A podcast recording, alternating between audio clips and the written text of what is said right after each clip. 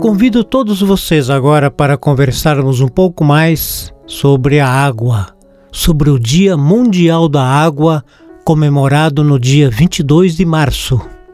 A água é um bem natural que deve ser preservado.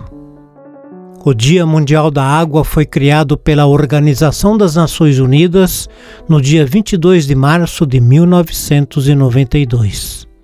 Assim, o dia 22 de março de cada ano é assim destinado à reflexão e à discussão sobre os diversos temas relacionados a este importante bem natural que é a água. Mas por que a ONU se preocupou com a água se sabemos que dois terços do nosso planeta é formado por este líquido precioso? A razão é que pouca quantidade do total da água do nosso planeta é potável, ou seja, própria para o consumo. E como sabemos, grande parte das fontes desta água que está presente nos rios, lagos e represas está sendo contaminada, poluída e degradada pela ação predatória do homem.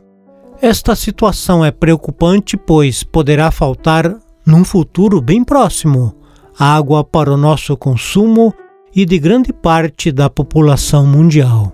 Pensando nisso, foi assim instituído o Dia Mundial da Água, cujo objetivo principal é criar um momento de reflexão, análise, conscientização e elaboração de medidas práticas para resolver o problema da crescente escassez da água. Assim, no dia 22 de março de 1992, a ONU também divulgou um importante documento, a Declaração Universal dos Direitos da Água.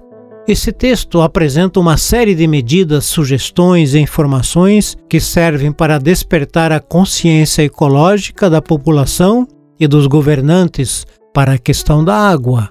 Mas como devemos comemorar esta data importante? não só nesse dia, mas também no restante dos dias do ano, pois todos nós precisamos tomar atitudes em nosso dia a dia que colaborem para a preservação e economia deste bem natural que é a água.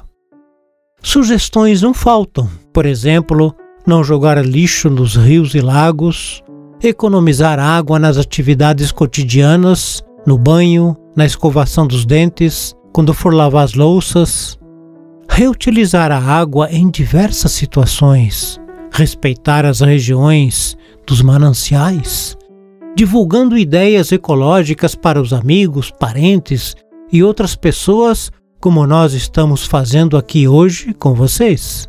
Neste programa de hoje, você ficou sabendo um pouco mais sobre o Dia Mundial da Água. Até o próximo programa.